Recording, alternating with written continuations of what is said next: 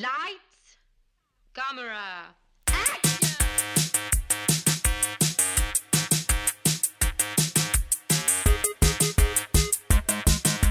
Aujourd'hui à l'émission, Kill Bill volume 1 et 2, La La Land et Promising Young Women. Bienvenue à On Jase de film.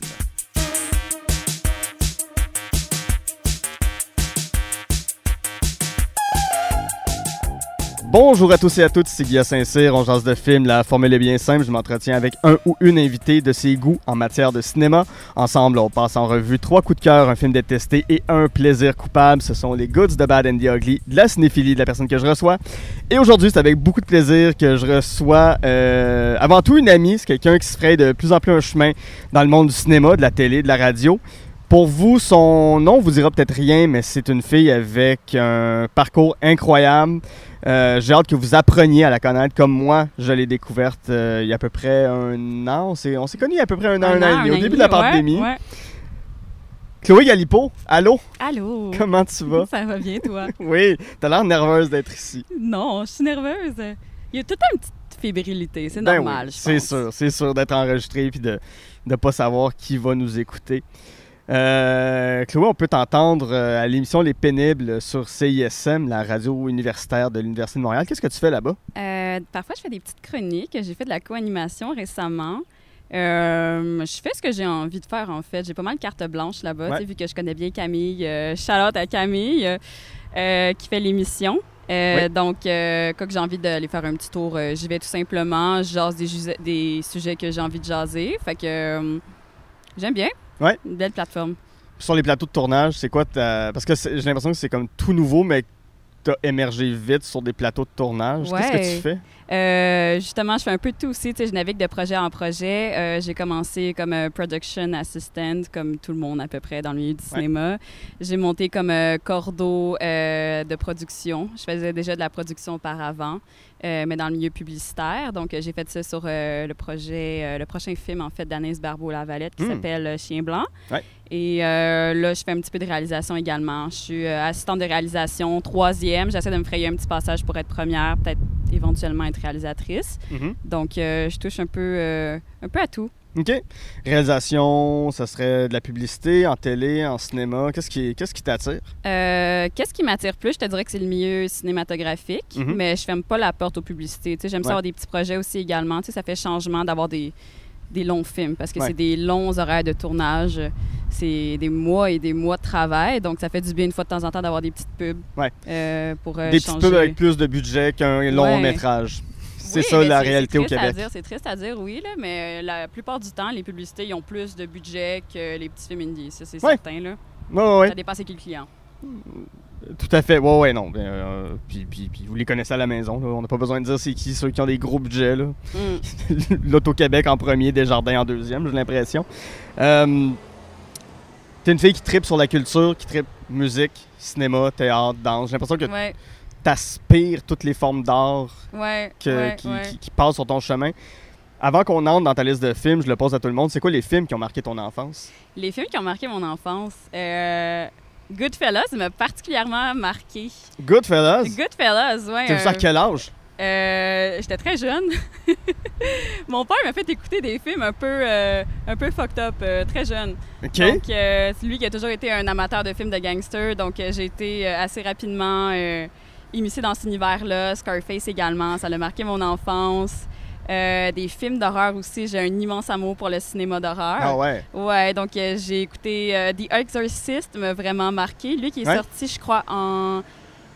Il est sorti quand The Exorcist En Le 73 73, ouais, ouais, ouais, Ouais, ouais. ouais. Avec Linda Blair qui. Exact, euh, exact. Ouais. Fait que justement, d'avoir été euh, immiscé assez rapidement à cette culture cinématographique-là qui était un peu plus gore puis plus violente, on dirait que ça l'a. Ça l'a teinté euh, mon amour des films par la suite. J'ai peut-être euh, justement certains goûts particuliers qui, qui viennent de ce background-là. Donc, euh, ce serait plus ces films-là, je pense, qui, qui marqueraient mon enfance. Ça change de tout le monde qui me parle de Disney. Ah ouais? C'est ça. Ouais, ben, très nice, puis. Ok, parfait. Je suis juste surpris comme réponse, en fait. Uh-huh. C'est c'est excellent. On va rester dans le milieu euh, de la violence et euh, des films que je sais pas si celui-là tu l'as vu trop jeune, mais Kill Bill Film de 2000, ben, diptyque réalisé entre 2003 et 2004 par Quentin Tarantino, qui met évidemment en vedette euh, Uma Thurman dans le rôle de The Bride, euh, le personnage principal qui part à la recherche de Bill pour Exact. le tuer. De là, Ouais. le titre Gotta Kill, kill Bill. Bill. Gotta Kill Bill, avec, euh, qui est joué par David Carradine. Il y a aussi Daryl Hannah, Lucy Liu, Michael Madsen et euh, Gordon Liu qui, euh, qui complètent euh, en partie la distribution du film, qui est, parce que c'est énorme comme distribution ce film-là. Il Ça arrête pas d'être des personnages qui sortent de partout. Mhm. Le groupe Les 5, 6, 7, 8, un moment donné, qui sont là juste pour chanter la tune Wouhou. Ah ouais, c'est un classique, ça. Je les ai vus au FME il y a quelques Ah ouais? années. Ah ouais, ouais, c'était un beau show. C'est clair, les 5, 6, 7, 8, wow. Peux-tu me résumer Kill Bill? Ça, ça raconte quoi? Ça parle de quoi? C'est l'histoire d'une femme qui était profondément en amour avec un homme et que ça l'amenait tranquillement pas vite à sa perte, professionnellement et amoureusement. Donc, elle a cessé de le voir et lui ne l'a pas pris. Donc, euh, il a mis euh, un mandat sur sa tête pour la Ouais. faire tuer. Malheureusement ou heureusement, elle n'est pas morte et maintenant elle veut se venger de Bill et toutes les gens qui lui ont fait mal par le fait même. Ouais, ils ont essayé de la tuer à son mariage pendant qu'elle était enceinte. Ouais, en plus. Elle a perdu l'enfant et son mari et Mhm. son curé et sa famille et tout le monde. Ouais, ouais. Ouais. Qu'est-ce qui t'a marqué de, de Kill Bill? Pourquoi c'est un de tes coups de cœur à vie? J'aime beaucoup Kill Bill euh, parce que je suis une bonne fan de Tarantino, Ouais. comme la plupart des gens, mais il y a quelque chose qui est profondément venu me chercher dans Kill Bill, l'espèce de, de revenge tale, revenge story de, de femme inspirante et forte qui décide de, de reprendre le contrôle de son destin puis qui va assumer et aller coûte que coûte jusqu'au fond des choses. Mhm. Fait que euh, je trouvais ça, je trouvais ça inspirant. Puis, tu sais, j'a- j'adore aussi la soundtrack. Tu sais, on peut Ouais. dire ça de tous les films de Tarantino également. Là. Ouais. Mais l'esthétisme du film, j'ai trouvé ça, j'ai trouvé ça insane. Euh, j'ai une petite préférence pour le 1, par contre. Ok. Je dirais. Ouais, Pourquoi? Euh, J'aime beaucoup le- la partie de l'histoire avec Lucy Liu. Mhm. Ouais, ouais, ouais. Donc, euh, quand elle est au Japon, justement, pour se venger, euh, j'adore quand ils font le, le combat de katana Ouais, ouais, sous ouais. la neige. C'est tellement beau. C'est tellement bien filmé ce film-là. Ouais, ouais. Tu parles de, de, de la notion de vengeance, c'est quelque chose qui va revenir tout, au- tout au long de l'épisode. Ouais. Sais-tu. On, on- on se connaît, donc je vais me permettre des questions peut-être plus euh, poussées avec toi qu'avec certains autres, euh, d'autres invités. Est-ce que la notion de vengeance, c'est quelque chose qui, qui t'a habité dans des relations passées? Est-ce que c'est quelque chose que tu as déjà mis, mis à exécution?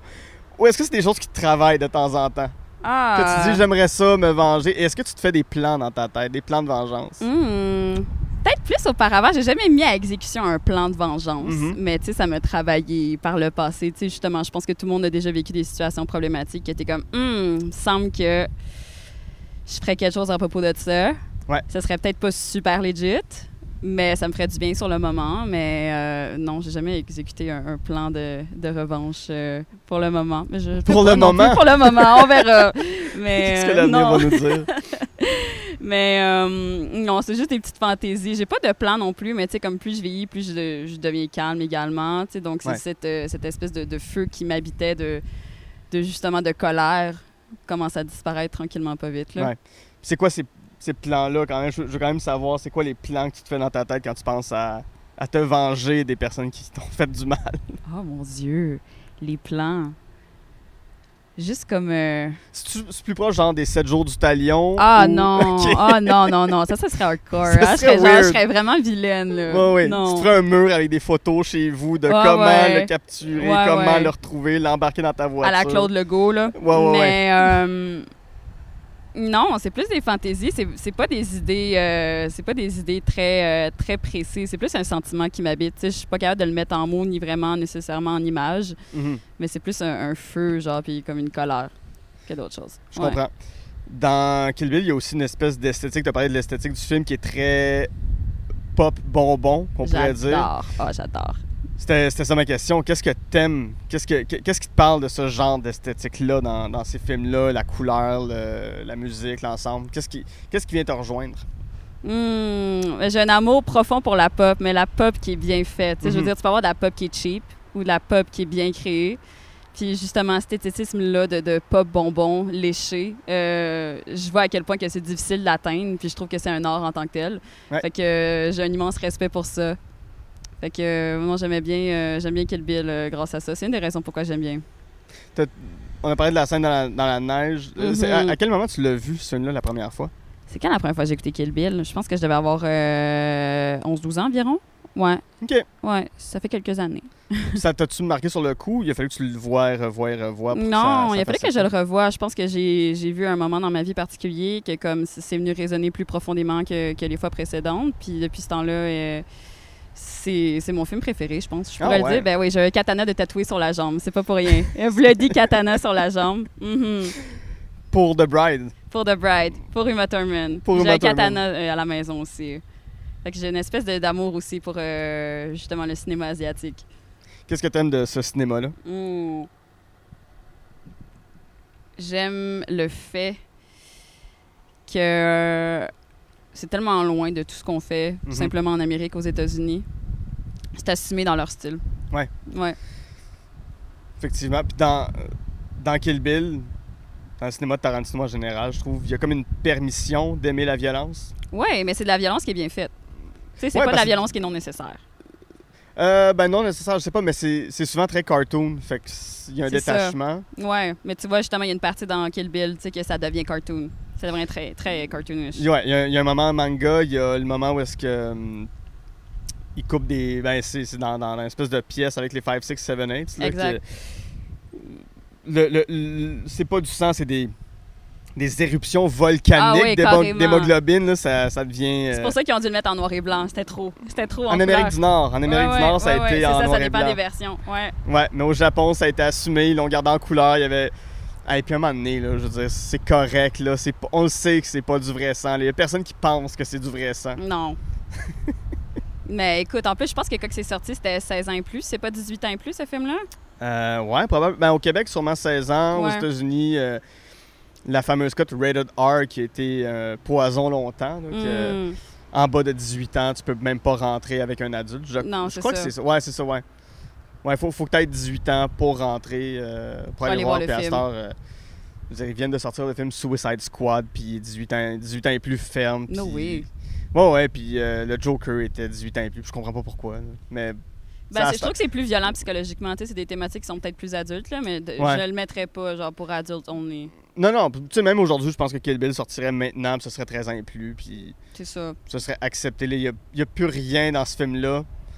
À part peut-être la fille qui se fait arracher l'œil qui m'écœure encore. Ah ouais! ah, je trouve mais c'est tellement grotesque. Tu sais, on dirait que c'est même, mais- euh, c'est même pas épeurant. Tu sais, c'est pas choquant. Non, je sais, mais j'ai, j'ai, j'ai un rapport à l'œil qui est. euh, Puis qu'il y a pile dessus. Ah, non, non, regarde. là. Faudrait pas que t'écoutes un stall de beurre. ah, sûrement pas. Sûrement déjà pas. vu, non? Non, mais je, je, je veux même pas. Non. Ben, c'est du gros torture porn, justement. tu Puis ils ont des sûr. scènes avec des yeux, là. Hmm. Ah, non, non, tout ce qui est rapport à l'œil, ça me, ça me dégoûte. Ah, hey, on va passer à ton prochain. on va rester dans l'esthétique bonbon, dans, dans, dans la grosse esthétique euh, pastel et paillettes Oui. avec La La Land, qui est réalisé par Damien Chazelle, sorti en 2016, qui m'en vedette Emma Stone, Ryan Gosling, John Legend et Oui. J.K. Simmons. J.K. Simmons qui est la... Qui, qui, qui est, j'ai l'impression, la muse de Damien Chazelle, parce que c'est la deux- deuxième fois qu'il se retrouve après euh, Whiplash. Mhm, J'adore ce film aussi. J'aurais pu le mettre dans mon top 3. Il y avait juste, c'est juste que je change de film préféré à chaque semaine. Ça a Je été comprends. vraiment difficile de trouver comme les trois films que je voulais discuter puis que j'apprécie euh, particulièrement là, mais On, on parlait de torture porn euh, tantôt avec Hostel. ouais. Pour moi, faire une, une, une liste de films, c'est ma torture porn. Ben moi aussi, c'est vraiment difficile. Ouais. Ça dépend vraiment de comment que je me sens. C'est quoi mes humeurs du moment? La La Land, donc, parle-moi-en. Ça, ça parle, c'est, quoi ce film-là? Oh, c'est beau. C'est une belle lettre d'amour au cinéma. Je trouve c'est une belle lettre d'amour à Hollywood. OK. Puis euh, justement, tu navigues entre, euh, entre un musicien puis une actrice qui essaye de comme made it into Hollywood, Mhm. puis qui doivent faire des sacrifices, qui se rejoignent là-dedans, mais qui finissent par se déchirer éventuellement. Puis tellement une finale crève-cœur. Moi, j'aime ça que c'est bittersweet, là. Puis là, Ouais. j'étais comme, oh mon Dieu! Mais les chorégraphies sont excellentes aussi. Il n'y a rien que dans ce film-là, j'ai quelque chose à redire. Parce que c'est une là. comédie musicale. Ah ouais, mais tu sais, tu vois, je suis pas une si grande fan de comédie musicale que ça non plus à la Ouais. base, mais celui-là, il- celle-là est venue me chercher particulièrement. Hmm. Ouais. Qu'est-ce que t'aimes justement de Que- Qu'est-ce que t'aimes de cette histoire d'amour-là qui nous est présentée dans le film? Hmm, une histoire d'amour un peu impossible entre deux artistes. J'ai- Je trouve ça super romantique. Moi, je suis une grande romantique dans l'âme. Parle-moi-en, que- parle-moi-en. Je veux tout savoir. Oh mon Dieu! Mais euh, j'ai trouvé beau. God, Ben, tu sais, Emma Stone et. Ryan Gosling. je sais. Tu sais, c'est pas leur première collaboration non plus. Tu sais, Ils ont fait quelques films Ouais, il avait ensemble. fait. euh, Crazy ouais, Stupid Love. Crazy Stupid Love. Puis il n'y en avait Mhm. pas un autre, un film de ga- Gangster Squad? Ouais, ouais, ouais. Ça, ça avait moins bien. euh, C'était pas si bon que ça. je j'ai- pas, j'ai pas osé m'aventurer dans, dans ce film-là. Mais, parle, mais parle-moi, qu'est-ce, que- qu'est-ce qui te touche de, des histoires d'amour, comme tu le dis, euh, bittersweet, aigre-douce? Je sais pas, peut-être que ça vient plus me rejoindre parce que j'ai l'impression que ma vie sentimentale ressemble à ça un peu aussi. J'ai un côté romantique assez développé, puis on dirait que c'est plus grand que nature, tu sais, ces histoires d'amour-là, puis finalement, ils sont pas capables d'être ensemble à la fin. Puis je suis comme, oh God, mais j'aurais tellement aimé ça, tu sais, puis ça reste longtemps en tête. C'est, c'est plus marquant, je trouve, qu'une histoire d'amour régulière, tu sais, qui comme tout est bien qui finit bien. Ouais. Ouais. Question weird, mais euh, c'est sûr que c'est jamais le fun, vivre une histoire d'amour qui se finit mal. Mais est-ce que en toi, il y, y a une partie de toi qui, qui aime avoir vécu des histoires qui se sont mal finies? Qui aime. Non, j'aime pas ça, mais tu sais, c'est sûr que ça fait euh, un, bagage d'expérience vraiment plus intéressant, Ouais. puis un vécu particulier. Mais euh, c'est pas une douleur que, que j'apprécie. Mais tu sais, il y a certaines personnes que je crois qui qui aiment le chaos puis qui sont addicts à, à ce sentiment-là, tu sais, d'instabilité dans leur vie, puis qui pourraient apprécier justement des histoires qui virent mal, mais euh, j'ai pas envie de ça, non. Un long fleuve tranquille. Long fleuve tranquille. T'aimerais ça, une tranquille. petite stabilité, Ah, rencontrer ouais, un mais- artiste, Oui, puis oui, oui. puis let's go, ça va être bien parfait, puis on va avoir notre, notre studio, notre atelier. Ben, je trouve ça beau. tu sais, J'ai envie d'être avec quelqu'un, qu'on puisse discuter d'art, qu'on discute de tout. Ouais. Simplement, que ça soit simple, que ce soit doux. Mais les artistes ont besoin de tellement d'amour puis d'être validés tout le temps. C'est ça qui est le Ça problème. dépend qui, ça dépend quoi. Ça dépend qui. Ça dépend qui, ouais. Je suis pas sûr. Tu penses qu'ils ont besoin de se faire valider? Tous les artistes ont besoin de se faire valider, de se faire dire qu'ils sont bons. Ouais. Ben oui, sinon, sinon on, on ferait pas ça. Ouais, je peux le faire, mais tu sais, comme euh, c'est pas, pas ma job non plus euh, à 100% de valider quelqu'un sans cesse, là, que ce soit en clair. amour ou en amitié. Là, Tu sais, je veux dire, sois capable de te gérer en bout de ligne aussi. Là. Ouais, ouais. Mm. Mais je suis persuadé. Quelqu'un qui a besoin de monter sur une scène pour s'exprimer ou de- d'être devant une caméra, pour, Ouais, ouais, pour ouais. parler, ou être derrière un micro pour dire ses opinions comme je le fais en ce moment, a besoin de gens pour lui dire T'es bon. C'est bon, c'est bon, qu'est-ce que tu fais? Bravo. C'est ça. Ouais, ouais, ouais. ouais, ouais. Puis après ça, ça demande un courage aussi. Moi, tu sais, je vois ça comme un acte courageux, tu sais, de justement monter sur une scène ou de juste se laisser aller, de parler sans avoir peur du jugement. Mhm. Fait que moi, je, je vois quelque chose de courageux là-dedans. Ouais. Sans, euh, je vois pas nécessairement le besoin de comme j'ai besoin d'attention puis de me faire valider. Ouais. Je trouve ça le fun quelqu'un qui assume ses propos, genre puis ses idées, puis qui est confiant. dans, dans le film La La Land, c'est deux. on- au début, c'est deux personnes qui veulent frayer leur chemin dans le milieu artistique. Ouais. Un pour qui ça va mieux dans le milieu du jazz, une pour qui ça a l'air d'aller plus, Plus mal bien, ouais, dans le milieu de. niveau euh, pour devenir une comédienne. Uh-huh. Avec lequel de ces deux personnages-là tu te reconnais le plus? Hmm. Peut-être Emma Stone. OK? Ouais. C'est pour qui ça marche moins bien? Mais ultimement, ça finit par bien aller. Tu sais, en fait, euh, Ouais. spoiler alert, euh, les deux finissent par réussir dans la vie. Sans être ensemble. Sans être ensemble, par Enfin, contre. le- Mais gros spoiler, vois- désolé de l'avoir gâché. Ah, Mais tu sais, tu les vois. Anyway, ça fait quelques années que le film est sorti. Fait que si vous vouliez le voir, ben écoutez là-bas. Ouais, ouais. C'est pas comme ton prochain film, là, on va faire attention pour Non, pas c'est ça, rien là, là, rien. mais, Ouais. euh, Mais. euh, Ça va être bizarre d'en parler. Mais euh, non, mais tu vois que, que- qu'elle a rushé, tu sais, pour justement atteindre ce but-là qu'elle avait dans la vie, tu sais. Puis à la fin, finalement, tout est bien qui finit bien à ce niveau-là, Ouais. si on peut dire, professionnellement. Fait que je pense que je peux plus raisonner avec elle euh, qu'avec Ryan Gosling, qui, qui est très fermé sur ses idées de Ouais. qu'est-ce que qu'est-ce qu'est la musique et qu'est-ce qui est le jazz. Qu'est-ce que le jazz pur et je vais montrer à John Legend c'est quoi le Ouais. jazz. C'est ça. c'est le bout weird à mon avis dans le film. Ouais, Ryan Gosling qui enseigne à à John Legend. un génie de la musique le jazz. Ouais. Mais non, c'est pour ça. Il était plus fermé, il était plus fermé d'esprit. Fait que non, je pense que Mhm. je résonne plus avec elle, tu sais, qui, qui essaye de, qui essaye malgré tout, genre qui lâche pas le morceau. C'est un c'est un film que Bon, je ne pas comédie musicale, puis je peux pas dire que c'est un film que, qui me rejoint, Non. personnellement. Mais on n'est pas là pour parler de mes goûts. Une affaire que je trouve qui est très intéressante, par contre, dans le film, c'est la notion euh, du rapport au présent et au passé. Ouais. Dans la mesure où les deux personnages vivent à Hollywood, vivent carrément dans les studios de cinéma. Elle, elle travaille dans un café qui est sur un plateau de film. Ouais, ouais.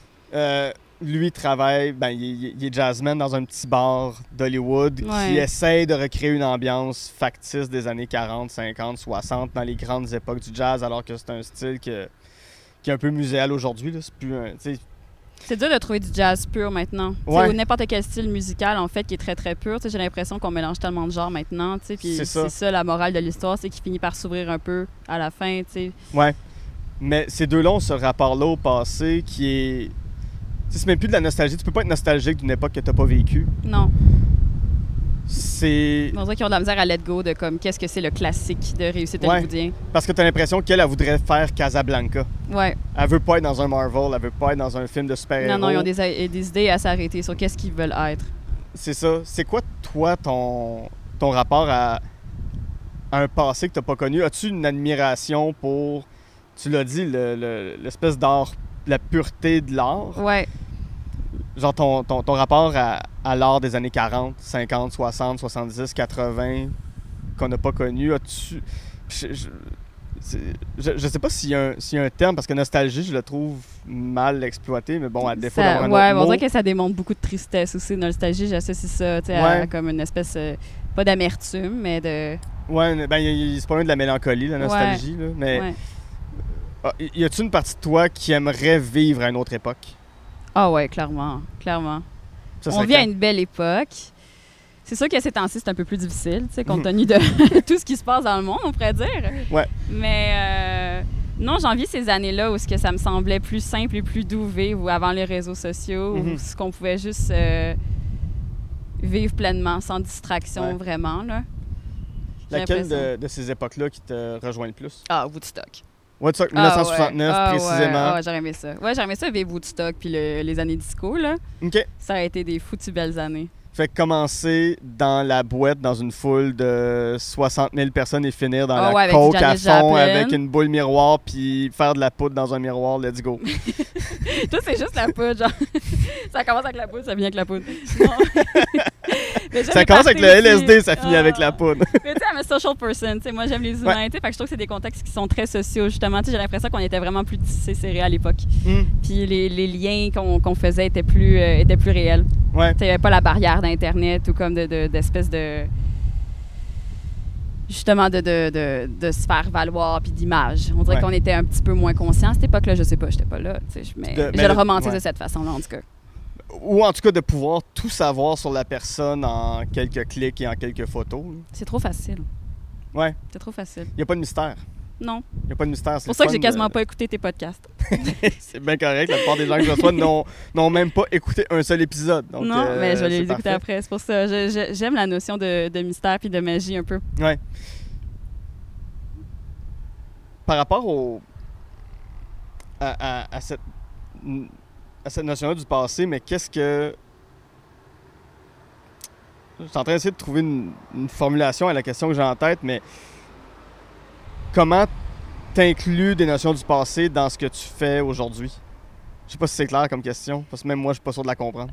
Ah, non, c'est clair comme question, mais c'est parce que tu me poses des questions deep que Oui, j'aurais ben- aimé, j'aurais aimé réfléchir avant pour te servir comme une réponse adéquate et vraiment réfléchie. mais Bienvenue en Genre de film, le podcast qui se prétend être sur le cinéma et qui est sur l'invité.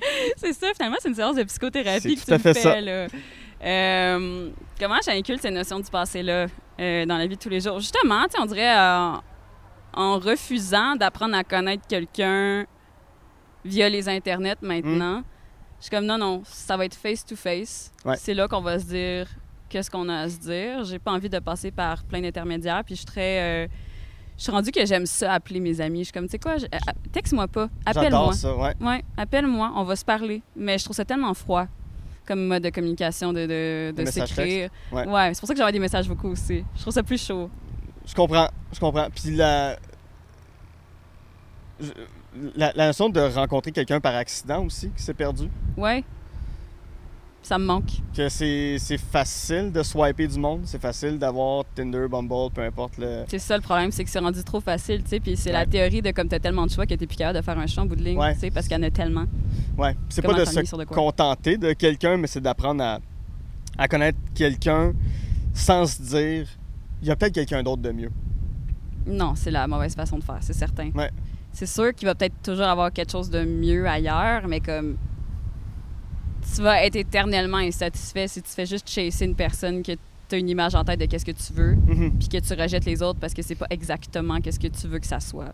Ouais. En espérant quelque chose de greater than nature. Ouais, ouais, ouais. Je comprends.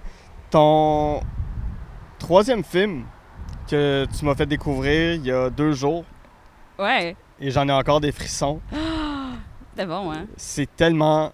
C'est pas juste bon, c'est Je trouve ça super pertinent. c'est renversant. Mhm, je trouve ça, Ça vraiment fait mal. pertinent. Ouais. C'est Promising Young Women, film de 2020, donc tout récent, de Emerald Fennell. Emerald Fennell, c'est son premier film, c'est son premier scénario. Ouais. Et elle a, ga- elle a été nommée pour l'Oscar de la meilleure réalisatrice, ben de la meilleure Ouais. réalisation.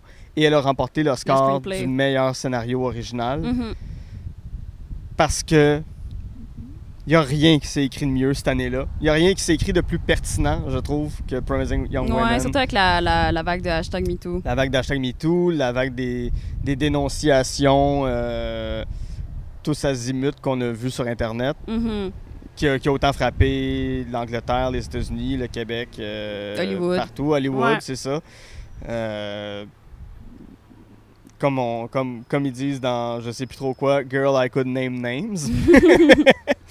Ça met en vedette Carey Mulligan, Alison Brie, Bo Burnham. Bo Burnham, euh, si vous n'avez pas Mon encore crush. vu Inside, allez voir Inside, qui est sur Netflix, vous n'avez pas de raison de ne pas l'avoir vu. Chris Lowell, euh, Christopher Mintz-Plasse, Place, qui était euh, McLovin dans... Ouais! McLovin qu'on n'a pas vu depuis Superbad, qui là apparaît en gars qui fait de la poudre. Attends, non, il a joué dans, euh, Ah, dans un autre film de super-héros Ouais, aussi. ouais, là. Kick-Ass. Il était Ouais, dans exact. Kick-Ass. Ouais, ouais, il joue dans Kick-Ass. C'est pas son meilleur rôle, pour être honnête. hein, Ben, mais, ce euh, gars-là n'a pas de meilleur rôle depuis McLovin. Désolé, Christopher, mais Non. c'est quoi l'histoire de l'histoire hallucinante de Promising Young Woman sans sans, Sans divulgacher? Hmm.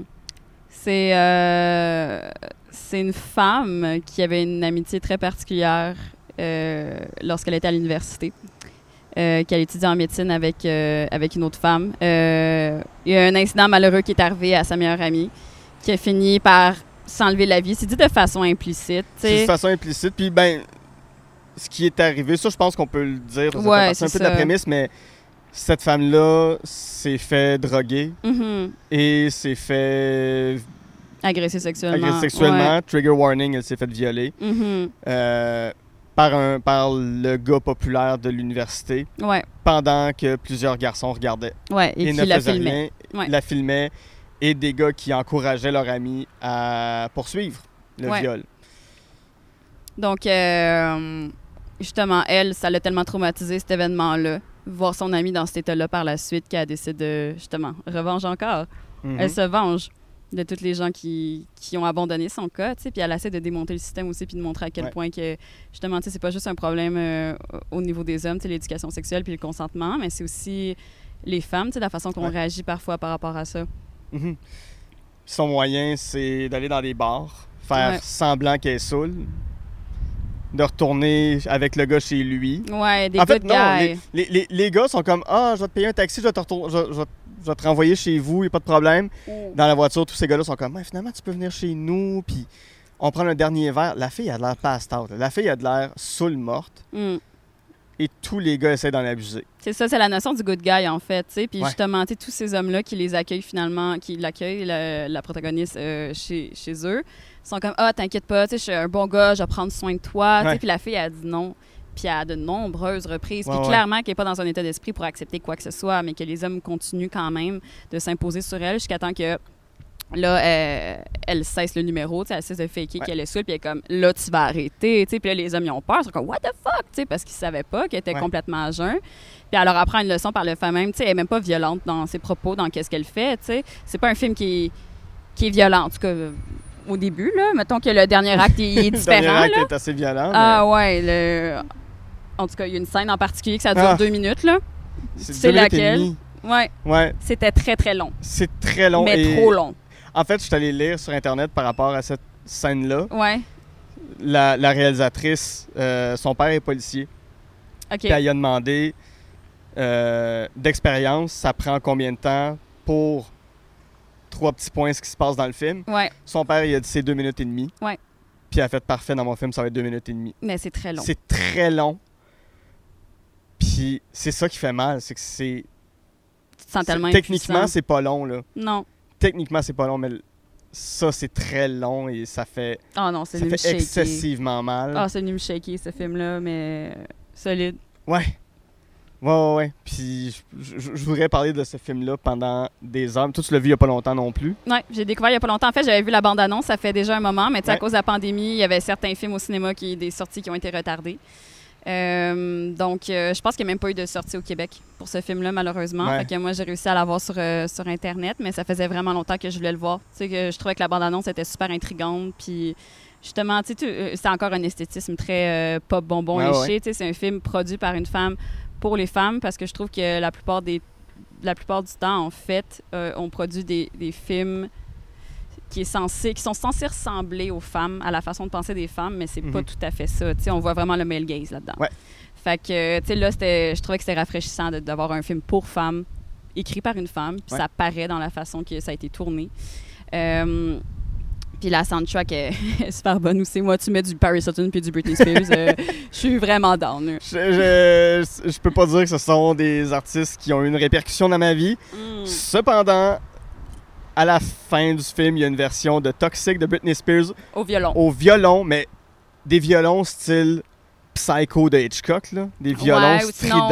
euh, sinon insidieux aussi. Ouais, ouais, ouais, ouais, ouais, juste que. que ça, ça, là, je l'ai vu. Ça, là, je l'ai vu parce qu'il n'y a pas de rapport aux yeux qui sont weird. Mhm. Mais. Ouais, des violons qui ont l'air cassés, là. Des violons que. Ah, je trouve ça troublant. On, on- on dirait que la corde va briser Ouais. sous, sous, sous l'archer. C'est. C'est puissant, ce, ce- ce moment-là où est-ce qu'elle débarque de sa voiture pour rentrer dans la maison où il y a quelque chose qui se passe. Mais c'est tellement des scènes fortes, de, euh, justement de elle qui confronte, comme tu as dit, pas juste des hommes, mais des femmes aussi, des, des, des, des femmes qui ont Qui se devraient être sont des tues. Ouais, Ouais. ou qui se disent alliés.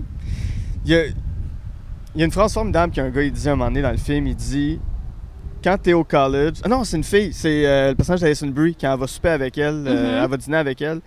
Puis Alison Brie a dit quand on est à l'université ou au collège, c'est bien vu pour un gars d'être avec une fille qui s'affiche féministe, mais dès, mais dès qu'on en sort, il veut avoir la petite femme à la maison Ouais, qui va faire la cuisine puis qui va se la fermer. Puis j'étais comme, Mais wow. c'est vrai, il y a tellement de moments que je trouve qui sont vrais là-dedans. Puis justement, c'est juste toucher cette notion de, de nice guy, puis c'est de, sans pointer du doigt les hommes, mais c'est de leur faire comprendre euh, qu'est-ce qui peut être problématique Ouais. dans leur façon de faire, puis justement, de, de, de soutenir en tant que femme, à un moment donné, euh, je sais plus, c'est quel personnage qui a dit ça? Euh, je crois que c'est Alison Brie, elle dit... Tu sais, tu couchais avec tout le monde quand on était à l'université. Euh, Son ami couchait avec tout le monde quand Ouais. était à l'université. Fait que, tu sais, puis elle faisait des blackouts à répétition. Fait qu'elle pouvait pas chialer que comme elle se fait agresser sexuellement parce que c'est elle qui se mettait dans cette position-là de vulnérabilité. Puis que si elle criait par la suite que comme elle s'était fait violer ou toucher sexuellement, on allait moins la croire vu qu'elle avait comme un couché avec beaucoup d'hommes dans sa vie. Puis je trouve que c'est encore des commentaires qu'on a aujourd'hui. Que Ouais. ça n'a pas sa place. Ouais. Non. Vraiment? Vraiment? Ça, non, c'est non, c'est tout. là. quand, quand la personne peut pas. Moi, j'ai- un, un, un de mes amis qui m'avait sorti une phrase extra- exceptionnelle à un moment donné qui avait dit Même le consentement, ça vaut rien. C'est le consentement enthousiasme qui compte. Ouais. Oui, c'est il y a des degrés à dire oui. Mais faut que tu sois à l'écoute de ton partenaire aussi. C'est ça. Simplement. C'est ça. Mais juste de faire Ouais, Tu le vois ouais. clairement que ça tente pas à personne. tu le vois, puis c'est. Il y, a du- il y a un consentement, entre guillemets, mais c'est Ouais, pas mais C'est plus que enthousiaste. ça. C'est plus que C'est ça. ça. Puis si la personne n'est pas en mesure de te dire, si la personne n'est pas en mesure de te dire oui, déjà là c'est un non. Mhm. Si la personne est même pas en mesure de te dire non, c'est un non pareil. Ouais. C'est ça. C'est une personne en boisson qui a de la misère à se tenir debout, là. Ouais. C'est pas quelqu'un qui est dans un état pour accepter quoi que ce soit. non, c'est ça. Pas, pas quand l'autre l'est. en plus. Non, c'est encore pire. C'est pire. Parce que l'autre, est le, le- le gars qui fait de la poudre, le personnage de Christopher Mintz-Plasse, Hmm. il fait de la poudre toute la soirée. Il est, il est poudré à fond, mais il y a une, il y a une perception de son environnement. Ouais. C'est juste qu'il pense que c'est un surhomme, tout ce qu'il dit tout ce qu'il fait, c'est bon. Là. Mais c'est parce qu'il est tellement dans sa tête, il est tellement into him, Ouais. tu sais, qu'il est pas capable de voir les signes que comme la fille est pas down, tout simplement. Là. Ouais. Mais la euh, manière qu'elle confronte, puis que Ah, j'adore. lui qui revire de bord, puis comme t'es donc bien folle, puis. euh, Ah ouais, parce que c'est elle qui est folle. Oui, c'est ça. Parce que c'est elle qui est problématique là-dedans, tu sais, en bout de ligne. Ah C'est ouais. pas lui, genre, qui a dit à de nombreuses reprises non, non, non, non, mais qui continue. C'est ça. Puis, Mais là, elle se réveille à un moment donné, puis elle est comme, hey, t'arrêtes-tu, Chris, tu sais, puis. Puis- tu dois te sacrer, je m'excuse. ben oui, oui, c'est un podcast. Puis est comme, Hey, t'es folle, tu sais, de, de, de faire ça. C'est vraiment elle qui est folle. non, c'est Je ça. trouve que c'est une. Quasiment une belle leçon. C'est moi, j'étais comme, you go, girl, tu sais, c'est censé être un anti-héros. Tu sais, Ouais. on n'est pas toujours d'accord avec ce qu'elle fait, mais je trouve que c'est pertinent pourquoi qu'elle le fait, puis c'est nécessaire dans Ouais. un sens. Puis t'as, au travers de tout ça, le personnage de Bo Burnham qui arrive, Oh, qui est le, le, le good guy du, du film. ouais. Trois petits points. Oh, ils ont fait un remontage super romantique, genre à la pharmacie, justement avec du Paris Hilton. J'étais comme, bon, ça y est, je suis officiellement en amour avec lui. C'est-tu une pharmacie ou c'est un club de nuit? C'est pas clair. C'est une, pharmacie, mais elle funky, la pharmacie, avec des gros ouais, néons. Des gros là, néons marqués ouais. pharmacie. T'as pas Ouais, l'impression qu'ils vendent. T'as l'impression qu'ils vendent des, des, des vitamines pierre à feu plus que des médicaments. Non, mais je l'aime, cette pharmacie-là. On devrait Ah non, avoir une j'irais. belle pharmacie comme Tous les. ça. euh, Jean- Jean Coutu, si vous m'entendez, regardez ça. Lâchez, les néons, là, les lumières néons un peu médicales, malades. Là. Non, on va mettre euh, des affaires cute. Oui, oui, puis. Discothèque, dans le C'est ça. Puis mettez, mettez du Paris Hilton dans vos, dans vos pharmacies, Oh. puis on va s'y rendre. On va y aller. Hmm. Tous les gars qui veulent pas acheter des condoms dans la vie vont vouloir en acheter parce que ça a l'air nice de rentrer là. C'est une confiserie. Mais euh, ouais, beau, il est là-dedans. Justement, tu sais, il y a le, le beau rôle au début, mais tu sais, finalement, euh, there's more to it. Fait que je, je conseille ce, ce film à, à tout le monde. C'est une très bonne écoute. Ouais. C'est euh, justement, tu sais, c'est peut-être euh, trigger warning pour certaines personnes. Ouais, aller si vous avez. Ouais. C'est ça. Si vous avez certains traumas par rapport, tu sais, on a dit tantôt le mot viol, si vous avez des traumas d'abus, euh, approchez ce film-là avec une certaine appréhension, puis Mhm. c'est correct de l'arrêter, à tout moment parce qu'il y a des scènes qui, même moi, qui, qui, qui, qui, qui est un homme blanc, cis, hétéro, que même moi, voir ça, ça me, ça me rentrait profondément dedans, de voir jusqu'où Ça rend inconfortable. Tu sais, on est Ouais. confronté à certains comportements tu sais, qu'on a peut-être déjà fait par le passé ou Ouais. qu'on connaît certaines personnes genre qui agissent comme ça, qui pensent comme ça. Ouais, ou de s'être fermé les yeux, ou tu sais. Mm. euh, bon, une, une autre scène magnifique du film, c'est quand elle va confronter la, la rectrice ou la, Ouais, la, la- ouais. la- la doyenne de son, de son université. Puis elle commence à lui raconter l'histoire qui est arrivée à son amie Nina. Puis là, t'as dit, ben, il aurait fallu la dénoncer, de vous aller voir quelqu'un. Oui, vous. Puis elle s'en souvient pas. Et comme, ah, ben, je me rappelle pas. Mais il y a Euh, personne qui s'en souvient ou presque. C'est ça le problème, ouais. Tu sais, la vie de ton ami a complètement été détruite Ouais. due à plusieurs personnes. Puis ces gens-là, ils, ils se rendent même pas, ils se rendent même pas compte à quel point ils ont fait mal. Tu sais, c'est complètement oublié pour eux. Mis à part un seul personnage, Ouais. que lui demande la rédemption. Mais je trouvais ça super intéressant. Tu sais, tu Puis- vois, j'ai écouté des vidéos d'analyse euh, sur ce film-là. Tu sais, juste dans la position des bras, tu sais, comme elle, elle arrive chez ce personnage-là, habillée un peu comme la Vierge Marie, Ouais. comme la longue robe bleue. Euh, lui, il se couche sur elle un peu comme justement Ouais, comme euh, Jésus le dans la de Jésus. puis Exact. ouais. On a peut-être écouté la même vidéo d'analyse.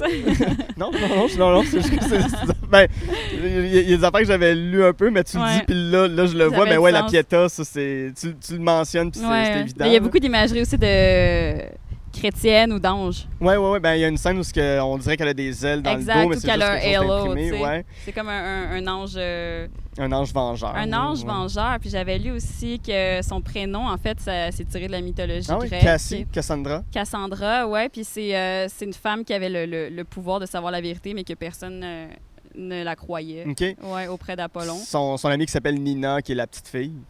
Ouais. Puis c'est super beau. Ils ont, ils ont- ils ont le cœur d'amitié là, qui est Mm. brisé. Comme... Le- Ouais. euh, Un moment, elle porte le, le, le- le collier de Nina, puis c'est comme. Ah, shit. Ben, elle l'a tout le long du Elle l'a film. tout le long, c'est ouais, vrai. elle a toujours vrai, le, porte le cœur de le- Nina. le Nina, ouais. Mais elle a pas le sien. Ouais, ouais, ouais. ouais. Elle le laisse à la fin à quelqu'un. Ouais, mais on Mm. vous en dira pas plus là-dessus. Je veux savoir, Euh, on a parlé de La La Land tantôt. On peut en déduire que tu es une grande romantique. Oui. Puis tu es quelqu'un qui aime rencontrer les gens. Tu es quelqu'un qui aime le jeu de la séduction, qui aime Mm. le flirt. Est-ce que tu as senti, c'est peut-être une question qui va, dont la réponse va peut-être être évidente, mais à la, à la lumière d'un film comme celui-là, que des, des hommes ont voulu profiter de cet aspect-là de toi? Euh, oui, mais c'était des gens qui avaient peut-être pas des bonnes intentions à la base. Mhm. tu sais, fait que c'était peut-être évident pour eux, puis facile de dive deep, puis de s'accrocher à ce côté-là de ma Ouais. personne, puis me faire miroiter des affaires. Mais j'ai rencontré plein de gens aussi qui ont été vraiment sensationnels, puis que Ah, c'est sûr, c'est sûr. ça passe, qui trouvaient ça mignon. Ouais. Tu sais, cette espèce de, pas d'innocence, mais euh, j'ai un petit côté fairy tale, justement, de, de comme euh, quelqu'un va me prendre et m'apporter loin, genre de, de tout ça, de tout ce chaos, tu sais. Fait que. Tu cherches ton Mario Bros. Ouais, j'ai Peach. Justement, je suis un peu princesse, là, tu vois. Fait que. euh, non, tu sais. Je pense que c'est pas mal le cas pour la plupart des femmes également Ouais. aussi. Quand il y a des, des, des hommes qui profitent de. Pas qui profitent, j'aime pas le terme, mais qui. Le, le, le mot abus aussi est peut-être un peu fort, mais quand des hommes décident de, de mal agir avec toi ou tes proches, tout ça, Kill Bill. Kill Bill. Kill Bill. Vengeance, tu fais tes plans dans ta Katana. tête. Katana. Katana, arracher l'œil, Mhm, let's go. mhm. Je vais scalper du monde avec mon katana. Ça a été quoi tes, tes moyens de défense? Ah. Et est-ce que tu as déjà été confronté à des gens qui ne t'ont pas cru dans des histoires? Ouais, ben. Souvent, en fait, tu sais, fait que ça fait en sorte que tu as comme moins envie d'en discuter parce Mhm. que des fois, c'est pas juste euh, de ne pas se faire croire, mais c'est de la façon qui- que les gens réagissent Ouais. à ça. Mais tu sais, tu dois choisir tes moments, tes personnes également. Mais tu sais, comme raconter quelque chose qui t'a vraiment bouleversé, puis avoir un comme Ah ouais, c'est vraiment poche. Ouais. Ça te donne moins envie de, de t'ouvrir, mettons. Là. Fait que, tu sais, c'est plus des affaires que je garde pour moi maintenant, tu sais, puis que je travaille de mon côté, tout Mhm. simplement. Tu sais, j'ai pas besoin de, de le share avec, euh, avec n'importe qui, là. Je comprends. Mm. Je comprends. Par rapport à où on était en 2017 avant la vague MeToo et aujourd'hui, c'est quoi ta perception? Est-ce qu'il y a une évolution de chez, chez les hommes, une évolution dans ce qu'on nomme maintenant, maintenant la masculinité toxique? Est-ce que tu sens que les hommes font plus attention, sont plus maladroits ou ils s'en foutent? Il y a une grande peur. Ouais, Il y a hein? beaucoup de peur, ouais. Les gars, ils ont peur de mal faire, que ça soit mal perçu, euh, justement, de se faire call-out.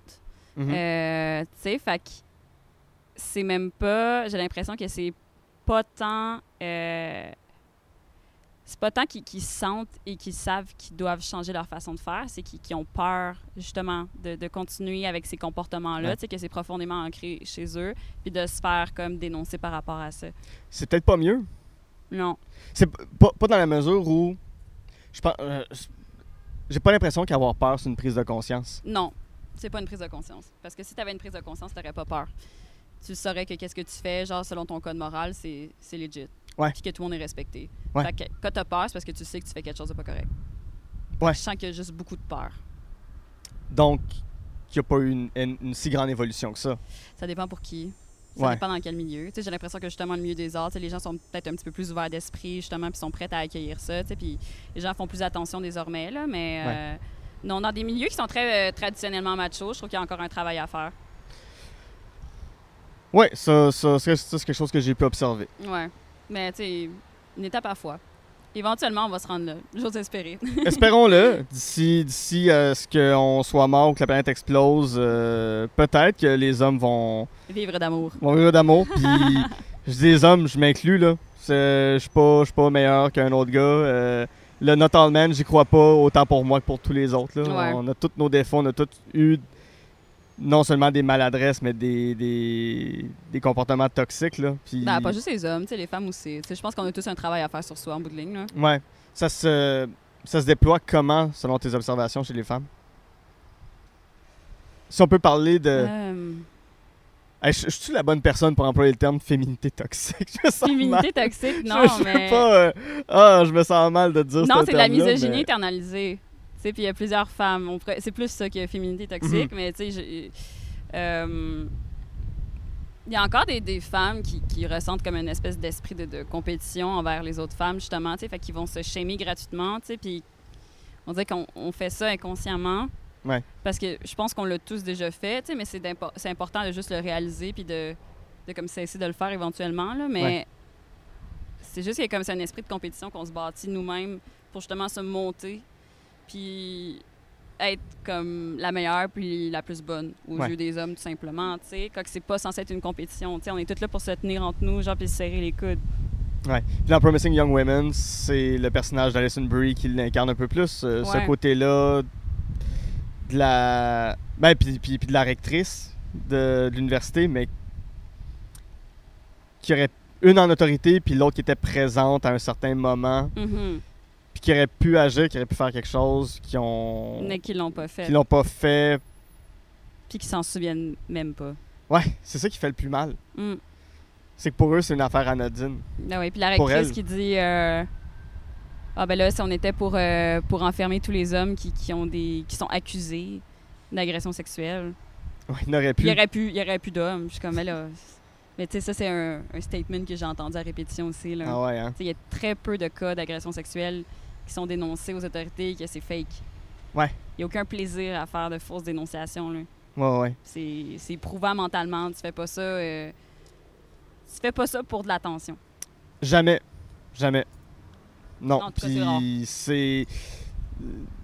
J'ai récemment, il y a un- j'ai fait un épisode avec euh, avec une fille qui a une femme qui a dû dénoncer publiquement son conjoint et c'est quelque chose qui a fait beaucoup de vagues. Mhm.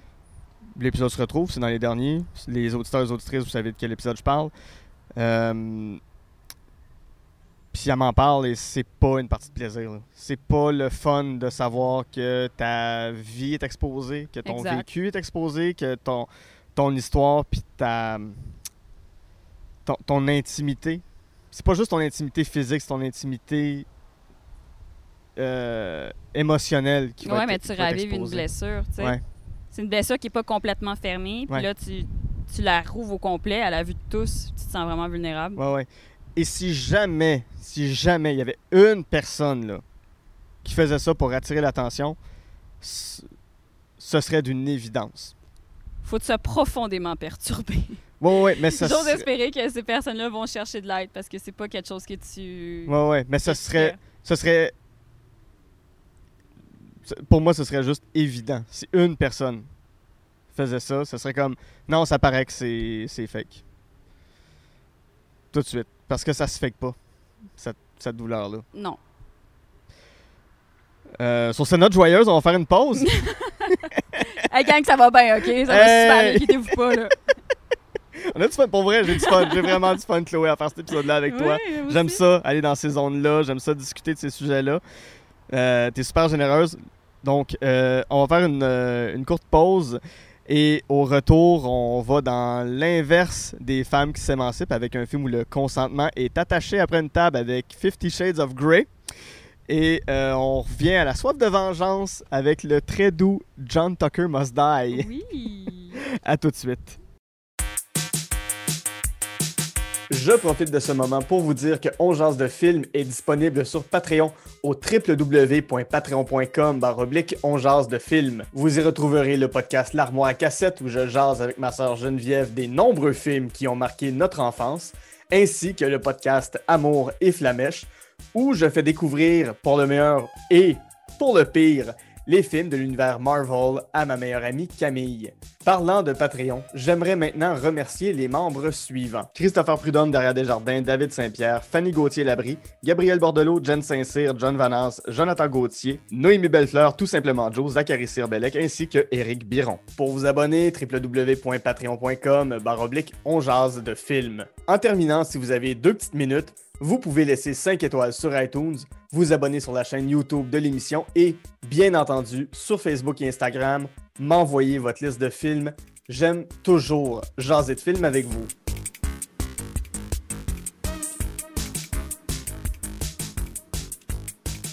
De retour en genre de film avec mon invité Chloé Galipo, avec qui, en première partie, on a parlé des films Kill Bill, La La Land et Promising Young Women.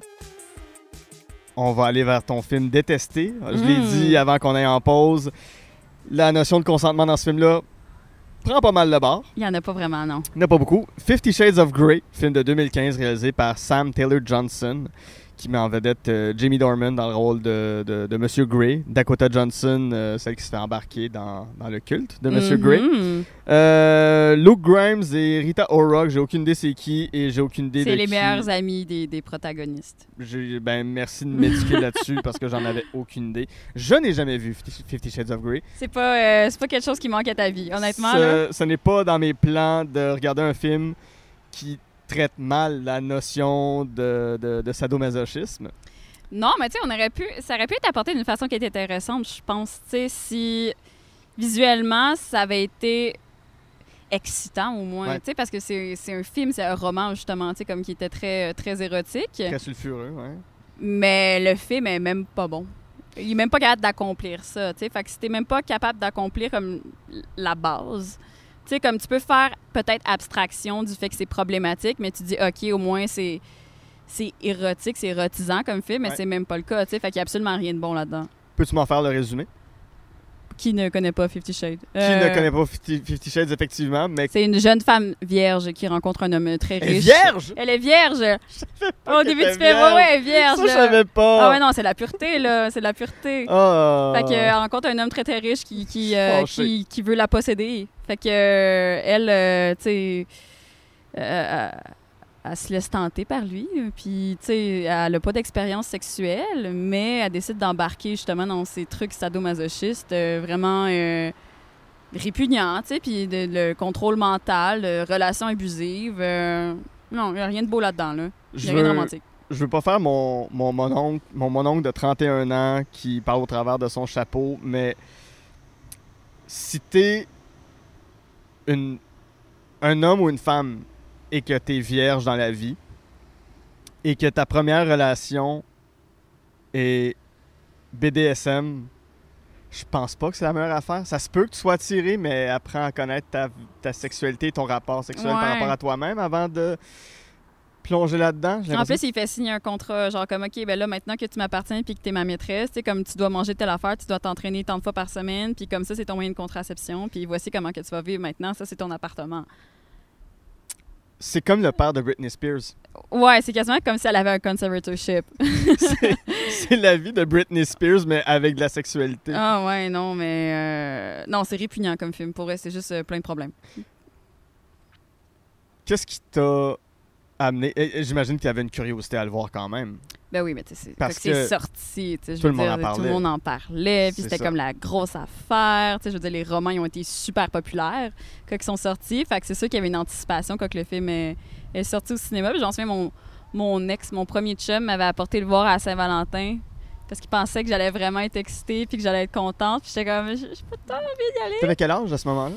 Je pense que j'avais comme euh, 19-20 ans, Ok, ouais. ouais, Ouais. 2000 2015, ouais. ouais, Ok. à peu près.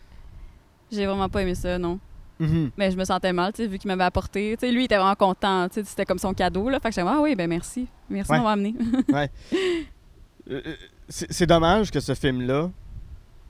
C'est pas nécessairement que je- quelque chose que je connais énormément, le, le, le monde BDSM. C'est plus une, une curiosité d'avoir lu, d'avoir eu des, des, des amis qui en, qui en pratique, qui, qui, le pratique, qui ouais. le pratiquent et que- qui m'en ont, qui m'en ont parlé. Mais la façon que ces personnes m'en parlent, c'est ce n'est que du consentement. Ouais. Et on parlait de consentement enthousiaste tantôt, mais là, c'est la, c'est la version la plus la plus épurée et mise à nu du consentement enthousiaste. Là, de, le, le terme non est hyper important. Mhm. Puis il n'y a pas de safe word non plus dans ce film-là. Ouais, c'est ça. Parce que à la fin, ça.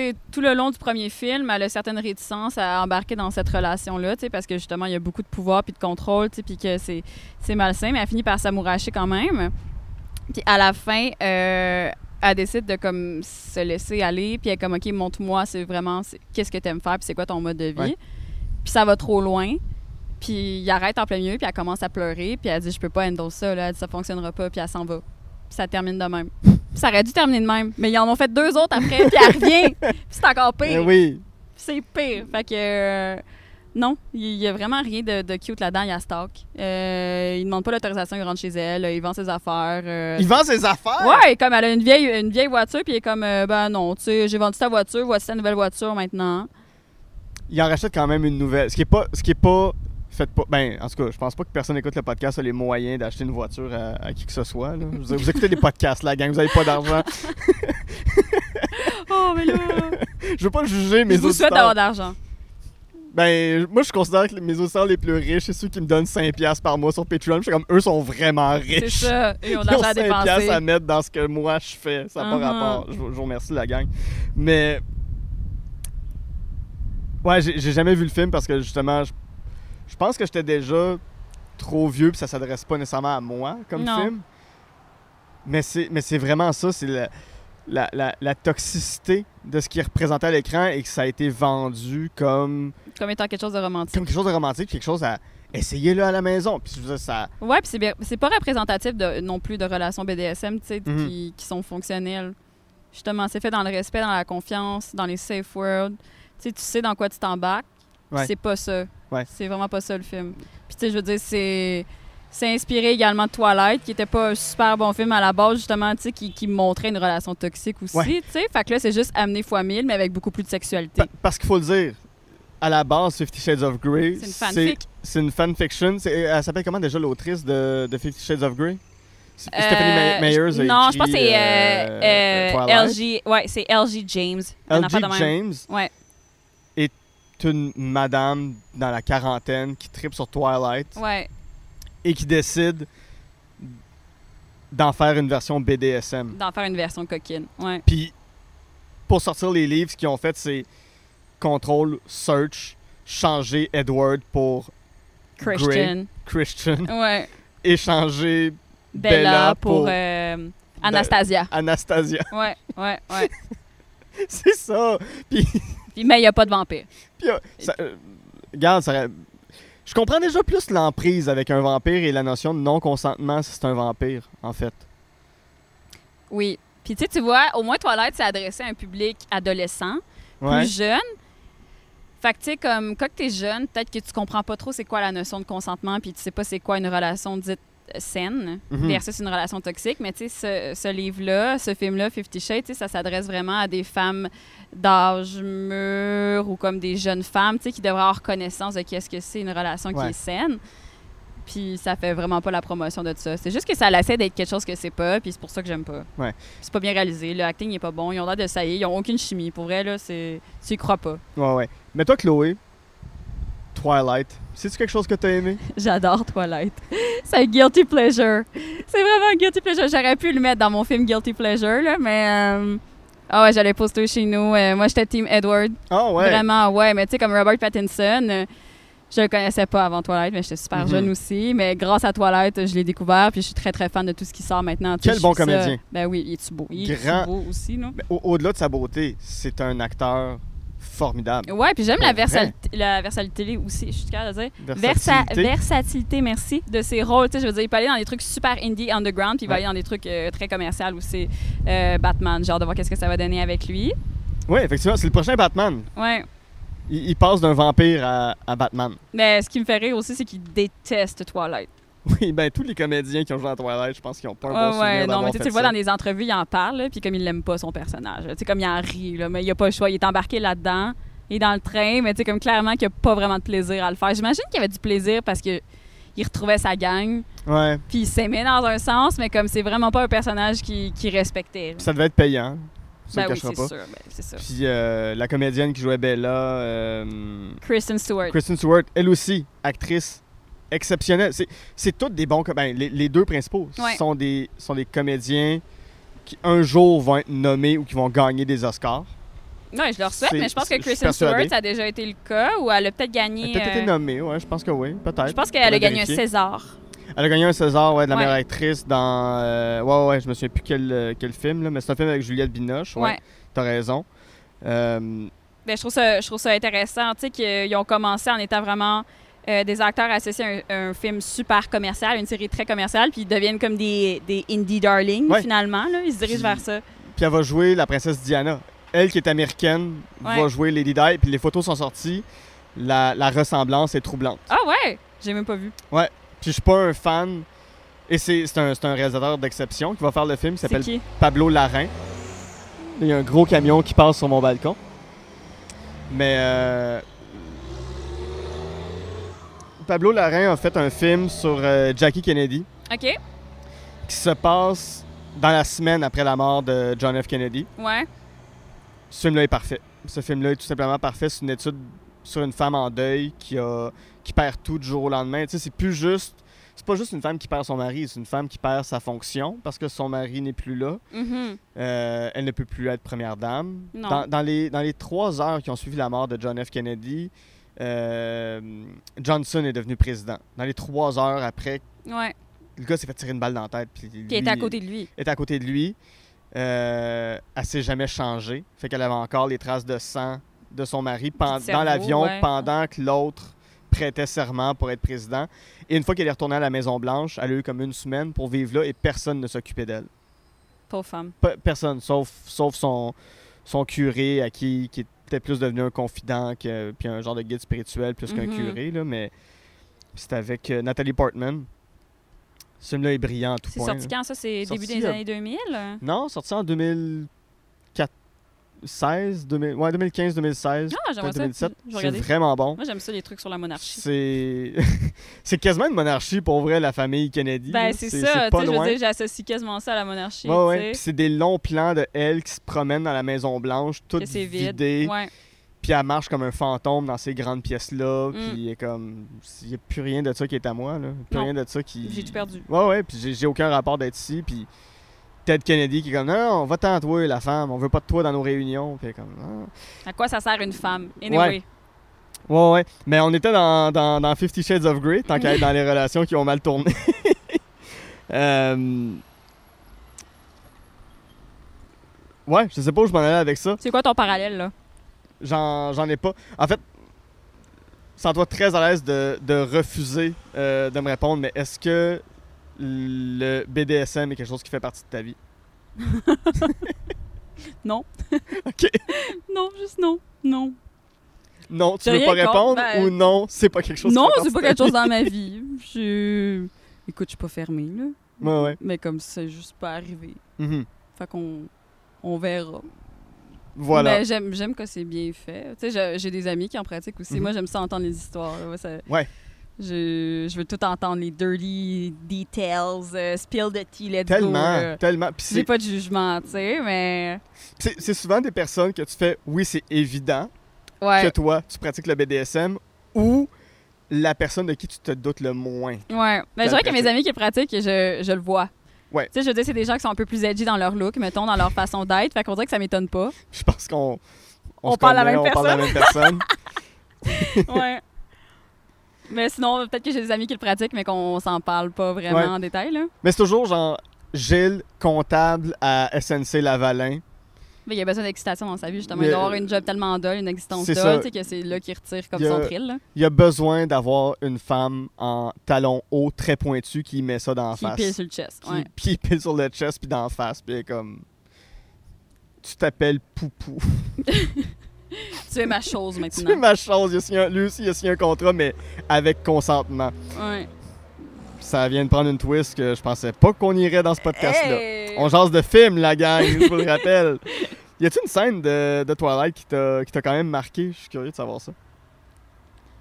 Euh, Il y en a plusieurs qui m'ont marqué pour différentes euh, raisons, mais euh, je pense la, la, la première fois qu'ils s'embrassent dans le premier, là. Tu sais, justement, tu sais, moi, j'étais super jeune à l'époque, là. J'avais pas embrassé personne, là. Fait que là, Mhm. je regardais s'embrasser, puis j'étais comme, c'est comme ça qu'on fait? Fait que là, je faisais rewind, tout le kit, là. Ouais, ouais, puis là, je faisais rewind, puis là, je me pratiquais sur ma main, puis là, j'étais comme, OK, c'est comme ça. Ah. fait que j'ai appris à Frencher grâce à Twilight. Ah, ben quand même. Euh, J'avais un poster d'Edouard que je frenchais aussi dans ma chambre. Fait que euh, si j'embrasse bien, c'est ou si j'embrasse mal, c'est grâce à, à Edward, à Robert Pattinson. Ben, je, euh, auditeur, auditrice, écrivez-moi avec qui vous avez pratiqué vos French, si c'est un poster. Je suis je suis toujours curieux. Ouais. Ouais. Je suis, je suis clairement pas la seule. Pour vrai, peut-être que je suis la seule qui en parle ouvertement, là, mais. euh, J'avais, j'avais une amie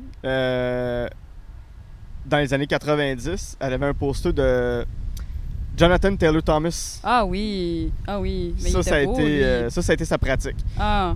Pour ceux qui ne replacent pas Jonathan Taylor Thomas, il jouait dans Home Improvement avec Tim Allen, qui était une Ouais. sitcom très populaire. Et il était la voix du jeune Simba dans, euh, dans, dans- dans Le Roi Lion. On va retourner à, un su- à notre euh, sujet de prédilection, qui est la, la vengeance face aux, aux hommes qui se comportent mal. Avec ton plaisir coupable, Ah ouais. qui est John Tucker Must Die. Ouais. Je- euh, j'ai travaillé dans des clubs vidéo, donc j'ai vu la pochette de ce film-là, mais je l'ai jamais vu. J'ai vu qu'il était disponible sur Disney+. Ce qui me semble étrange. Je pense, je pense pas que c'était un film de Disney en plus. Non, je pense que c'est Fox, mais tu sais, comme Ouais. Disney a racheté, a racheté le catalogue Fox, ça s'est retrouvé là.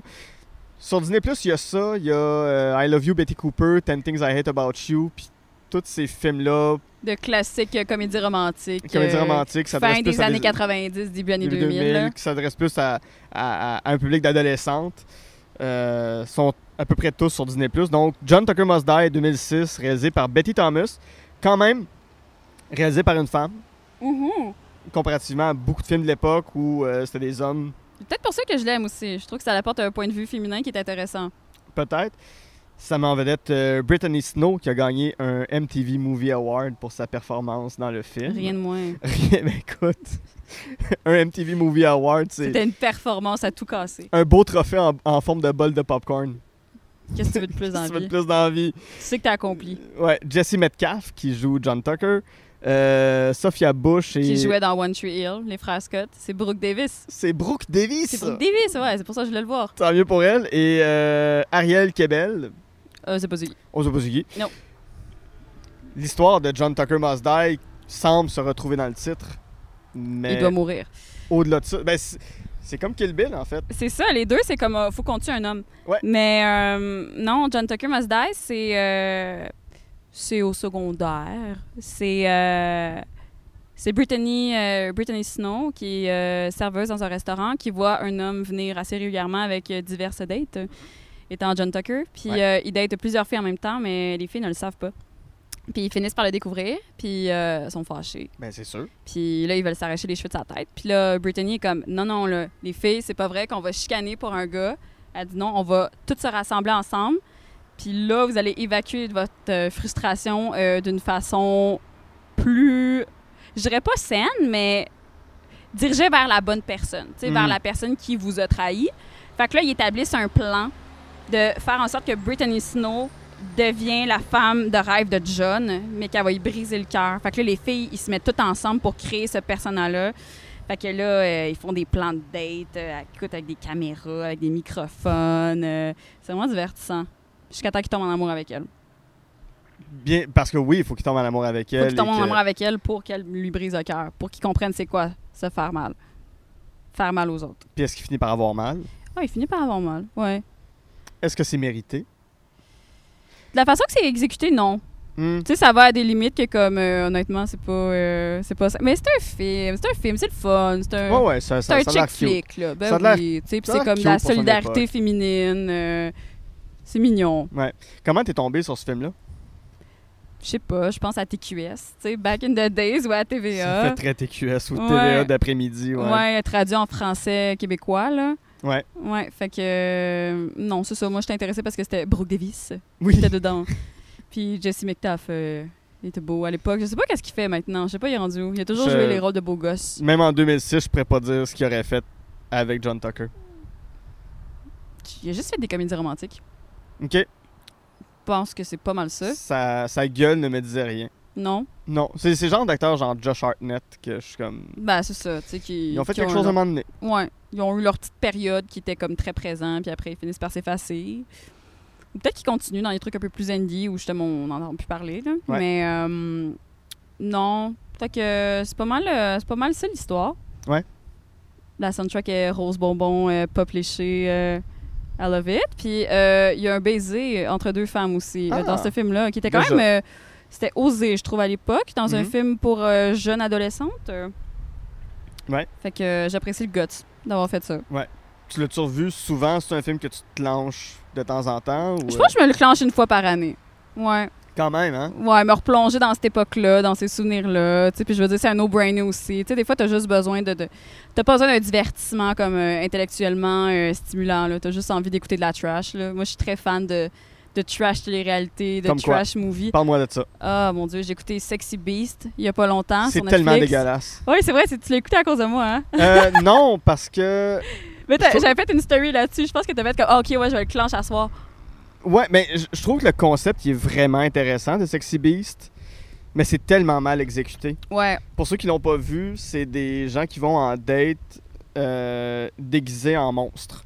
ouais. Des fois, c'est des animaux, des fois, c'est des monstres. tu sais, Fait comme c'est pas Ouais, vraiment des fois, des, c'est des beasts, extraterrestres, Ouais. des fois, c'est c'est tout. des zombies. C'est ça. Ben, tu sais, c'est un peu comme toutes des espèces de costumes de cinéma, mais pas de la tête aux pieds. T'as as la tête, t'as les mains qui sont maquillées, puis le reste sont habillés normalement. normalement. Mais là, ils se datent en faisant abstraction de leur physique, tu sais, pour vraiment apprendre à connaître la ça. personne, tu sais, puis que ça soit vraiment juste sa personnalité qui brille. C'est ça. Mais ce que j'aime, c'est que c'est tous des mannequins genre, Ah, mais en bout de ligne. c'est tous des gens qui sont là parce qu'ils sont beaux, mais Ben oui. c'est pas des gens qui sont là pour être en date. J'ai l'impression que c'est des gens qui sont là pour faire avancer leur carrière d'influenceur. C'est comme ce qui est devenu euh, Occupation Double. Je je Ben oui. suis pas fan d'Occupation Double. Genre, je, je C'était plus divertissant back in the days avant Internet. Ben pas avant Internet parce qu'Internet existait, là, mais tu sais, je veux dire, il n'y avait pas les réseaux sociaux, tu sais. Fait comme les Ouais. gens faisaient OD, puis ils faisaient les tournées des bars, puis ça se terminait après. Tu sais, je veux dire, t'avais pas comme tes réseaux sociaux n'étaient pas boostés. Tu Ouais. tombais un peu dans l'ombre, dans l'anonymat, versus là, tu sais, je veux dire, c'est une carrière qui t'attend par la suite, là. Tu sais, je veux dire, c'est. C'est un statement faire OD, là. Ouais, c'est ça. As-tu encore le rêve de faire OD? Non. Puis maintenant, Parce que j'avais fait les auditions pendant deux ans, gagne. mais euh, non, mais tu sais, c'est parce que je, je voulais œuvrer justement dans ce dans ce milieu-là. Puis vu que j'ai pas étudié en cinéma euh, ni en communication, je trouvais Ouais. que c'était une belle porte d'entrée. Tu sais, si tu y allais d'une façon intelligente puis que tu jouais bien tes cartes, tu sais, ça t'offre beaucoup de portes par la suite. Tu sais, fait que Ouais. moi, je voulais l'utiliser comme une plateforme justement pour me propulser. Mais euh, il n'y a plus besoin. Tu voulais être la prochaine Marie-Pierre Morin Sans mordre. sans des- des gens, même si t'as des très belles dents. Ouais, genre, mais. euh, Non, mais c'est une expérience que je trouve qui est, qui est fascinante aussi en même temps, tu d'être enfermé 24 heures sur 24 avec des gens puis que tu aucun stimuli extérieur. Moi, je trouve que sociologiquement, c'est intéressant. Puis tu noues des relations, tu tisses des liens avec des gens que tu ferais peut-être pas Mhm. dans la vie de tous les jours, puis il n'y a rien pour te, te divertir, mis à part eux, tu sais, fait que ça devient super puissant comme lien. Fait que, tu sais, moi, je suis très pour les expériences humaines, tu sais, j'aime les gens, fait que je trouvais que de ce point de vue-là aussi, c'était vraiment cool. Hmm. Fait que j'aurais trippé le faire pour ça. Très bonne réponse. Puis des petits voyages. Qui qui, qui, qui refuse un voyage au Portugal gratis aussi? Qui, qui refuserait. en- enlève le terme OD, là. Afrique, Bali, euh, je sais pas c'est quoi les autres classes sont allées, là. euh, Portugal.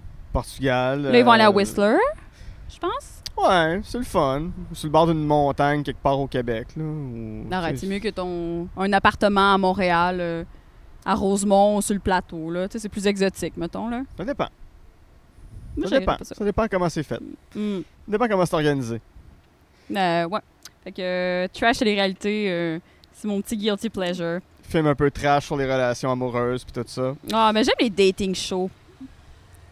Ouais, hein? Ouais, dating shows, télé-réalité, là. Tout est. Y a rien de vrai là-dedans. Non, non, Clairement non, pas. Ben non, tu sais. Je je pense que John Tucker est plus proche d'une vraie relation que tout ce qui s'est fait à Occupation Double depuis le début. Probablement. Ouais.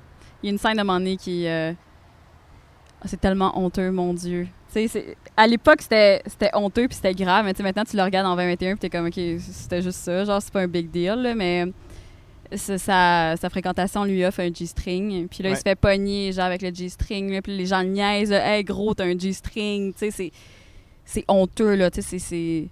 C'est euh, féminin, là. Genre, ouais, t'as ouais, de l'air Les hommes gay, doivent là. pas. Ah oui, c'est tellement insultant avoir l'air C'est ça, tu sais, mais là, il décide de garder son G-string, puis il, euh, il va dunker parce que c'est un joueur de basketball, tu sais, c'est le cool kid de l'école. Puis là, il dunk en, en ayant son G-string qui dépasse un petit peu de ses pantalons. Puis là, ses amis sont comme, oh mon Dieu, t'as encore ton G-string? Il est comme, ouais, man, je suis bien dedans. Puis genre, je performe mieux quand j'ai mon G-string. Puis là, tous les gars, après, ils commencent à porter un G-string. Fait que... Pourquoi pas? Why not? Tu sais, mais c'est ça. Tu sais, à l'époque, c'était... C'était choquant, tu sais. Mon Dieu. J'avais entendu une rumeur, je sais pas si c'est vrai, mais que les chauffeurs d'autobus portent des G-strings. Pourquoi? Ou les camionneurs. Parce que ça, ça retient mieux la poche, ça retient mieux le scrotum Ah ouais, qu'il y a des boxeurs que réguliers. les boxeurs parce que toute la journée, ton banc il vibre Mhm. et c'est très mauvais pour avoir un cancer des testicules ou un cancer de ben un cancer des testicules j'imagine. Fait que j'avais entendu cette rumeur là. Donc si j'ai des camionneurs ou des Si vous êtes à l'écoute, si, euh. si vous êtes à l'écoute les camionneurs, les, les, les chauffeurs d'autobus, je suis curieux de savoir qu'est-ce que vous portez comme sous-vêtements. Pendant les longues heures de route, j'avoue, hein, tu sais, t'es assis pendant les longues heures, Ouais, c'est ça. Tu vas être confort. Mais je sais pas à quel point c'est confort pour vous autres, par exemple. Je sais pas, j'ai jamais essayé. Tu l'essaieras, tu m'en donneras des nouvelles. Je Ouais, je Pourquoi pas? Je je suis jamais rentré dans un magasin qui vend des bobettes puis j'ai vu des G-strings pour hommes. Ça se vend juste dans les Sex sex shop. shops ou, ou sur Amazon, j'ai l'impression. ah ouais. Ça doit pas être des modèles Fruit of the Loom. Ça doit pas être. euh, Je penserais pas, non. Non, Joe Boxer fait pas. euh, Fais pas des G-strings. Non? Léopard un peu. euh, M'étonnerait. hmm. Je sais pas, je sais pas. En tout cas, oh non, regarde, on ira pas là. Je m'en allais dire, je sais pas quel genre de G-string je porterais. Moi, je veux savoir. si jamais j'en trouve, t'es la première à le savoir. Ok, cool. T'es, ouais. Dans la liste de la une personne qui va le savoir, t'es là. J'aime ça, merci. c'est un beau privilège. Parfait. Euh, dernière question. Kill Bill, Promising Young Women, ne se termine pas de façon euh, très positive pour tous les protagonistes du film. Ouais, mais tu vois, j'aime le bittersweet. Ouais. John Tucker, j'imagine que ça se termine quand même relativement cute ou pas pire, sans nécessairement... J'ai pas l'impression que dans un film comme John Tucker, euh, Brittany Snow finit avec John Tucker. Il meurt pas à la fin, tu sais. John Tucker must die, là. Je vous le dis, gang, spoiler, il meurt pas. C'est ça. Mais j'ai l'impression qu'il y a quand même une fin avec une certaine rédemption. Ouais. On a parlé de, de, de toutes sortes de relations au courant de l'épisode. As-tu quand même espoir dans ta vie de, de rencontrer la bonne personne, de, de vivre une grande histoire d'amour? Comment je dirais non à ça? Mais tu sais, je veux dire, pendant longtemps, je pense que ça a occupé une place importante dans ma vie, puis que j'avais l'impression que c'est ça qui manquait à mon bonheur. Mais comme plus je vieillis, plus je me dis que comme j'ai pas vraiment besoin de ça. Fait que si Mm. c'est pas arrivé, ça arrivera tout simplement. Mais je suis épanouie en tant que personne que c'est plus ou moins nécessaire. Fait que ça arrivera, que, que ça devrait arriver tout simplement. Je le cherche pas. Sur ces sages paroles, Chloé Galipo, quel plaisir de t'avoir reçu. Merci à toi. Quel plaisir. Les gens, j'espère que les gens ont eu autant de plaisir à, à te découvrir et à apprendre à te connaître que j'en ai eu à parler avec toi aujourd'hui. si on veut euh, voir ce que tu fais sur les réseaux sociaux, si on veut t'entendre sur des plateformes, si on veut voir ce que tu fais, Ben fait écoute, euh, des fois je suis au CISM 89.3, les pénibles, le mercredi à partir de 14h. sinon, euh, plateforme ben, Instagram, euh, Bonne fête Kevin. Bonne fête, Kevin. Bonne fête, K-E-V-E-N. Ouais, ouais, ouais. Bonne fête, Kevin. Ouais, ça marque les esprits d'habitude. Fait que c'est ça. Bonne fête Kevin. Formidable. Là-dessus, mon nom est Guillaume Saint-Cyr et avec Chloé Galipo, on a Jasé de film.